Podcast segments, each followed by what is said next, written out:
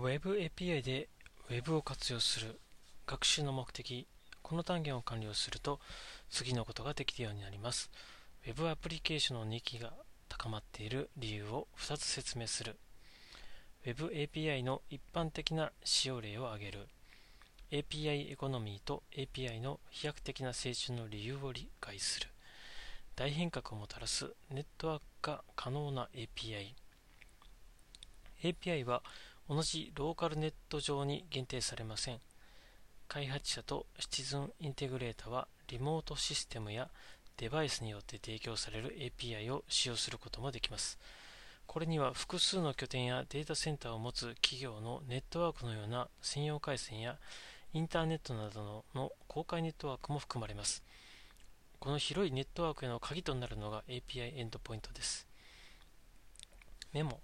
エンドポイントは消費側のアプリケーションが接続するコンセントのようなものです。コンセントに接続できる機器の数や種類を制限するものは発明者の想像力と設備の容量だけです。同様に API のエンドポイントによって抽象化されたデータを利用できるアプリケーションの数を制限するのは開発者の想像力と API プロバイダのインフラだけです。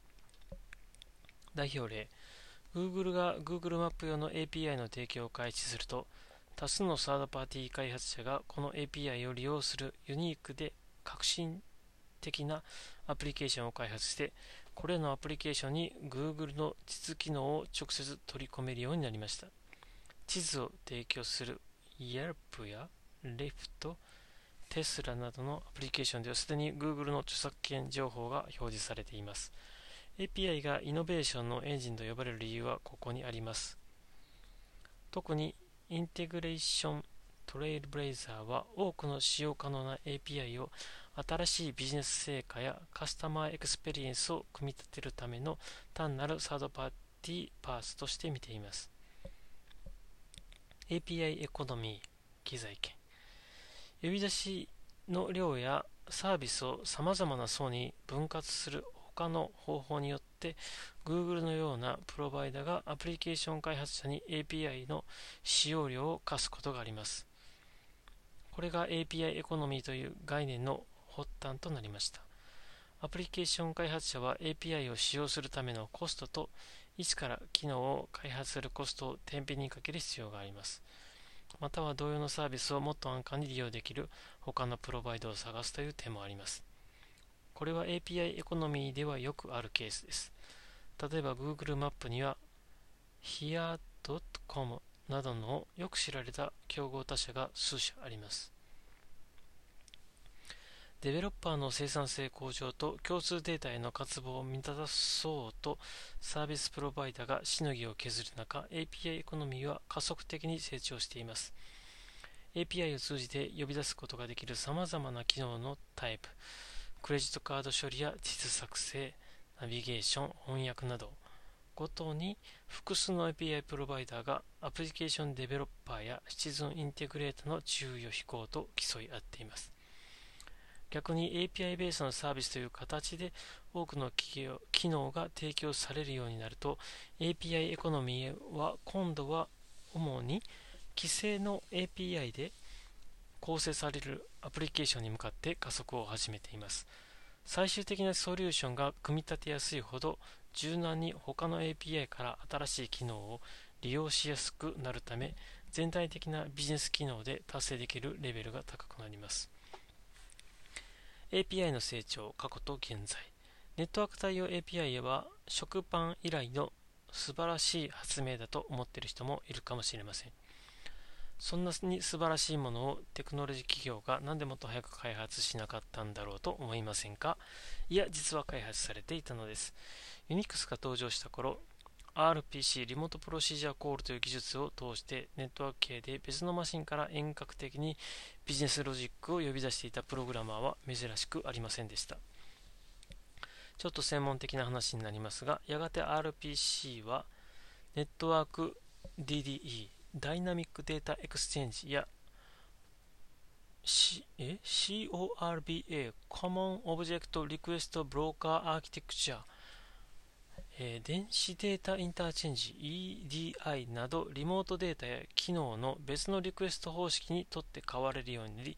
最終的に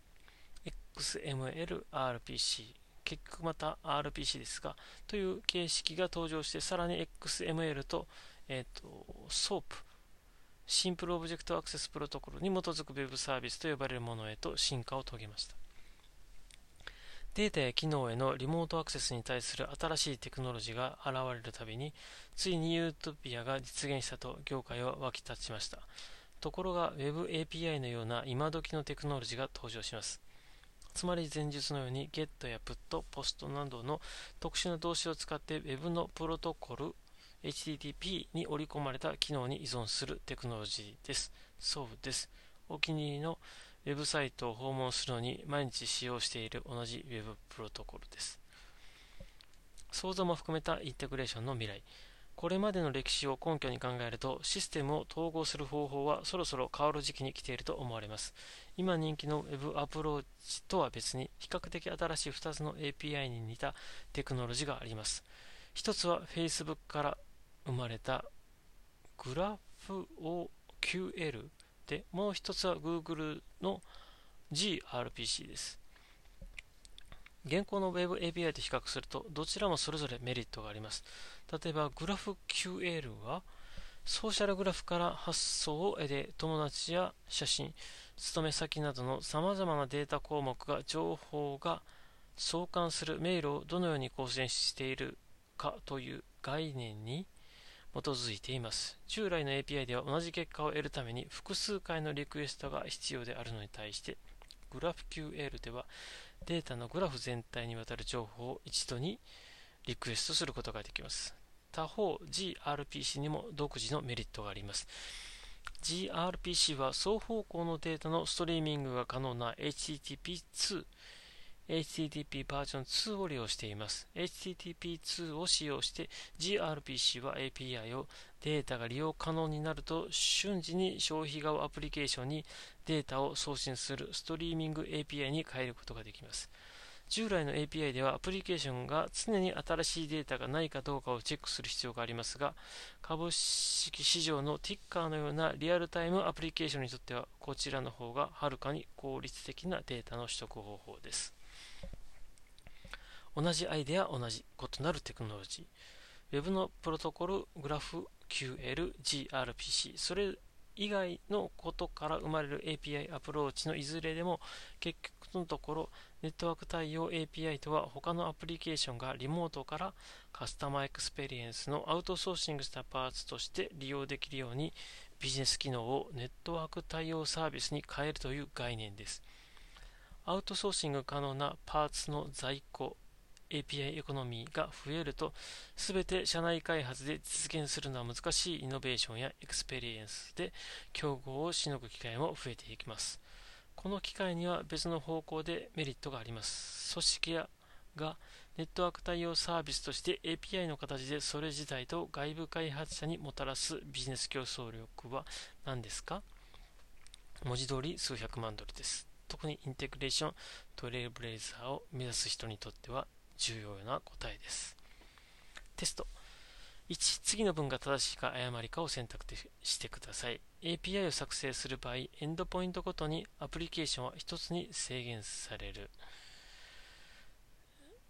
A 正しい、B 誤り。2、ストリーミング API とは何ですか ?A、データのグラフ全体にわたって1回のリクエストで情報を取得する方法。B、小川、河川、トンネルに関する API。うん、C、時間増分内でデータ更新をチェックして消費側のアプリケーションにデータを送信するタイプの API。D、データが更新されるか利用可能になった時点で消費側のアプリケーションに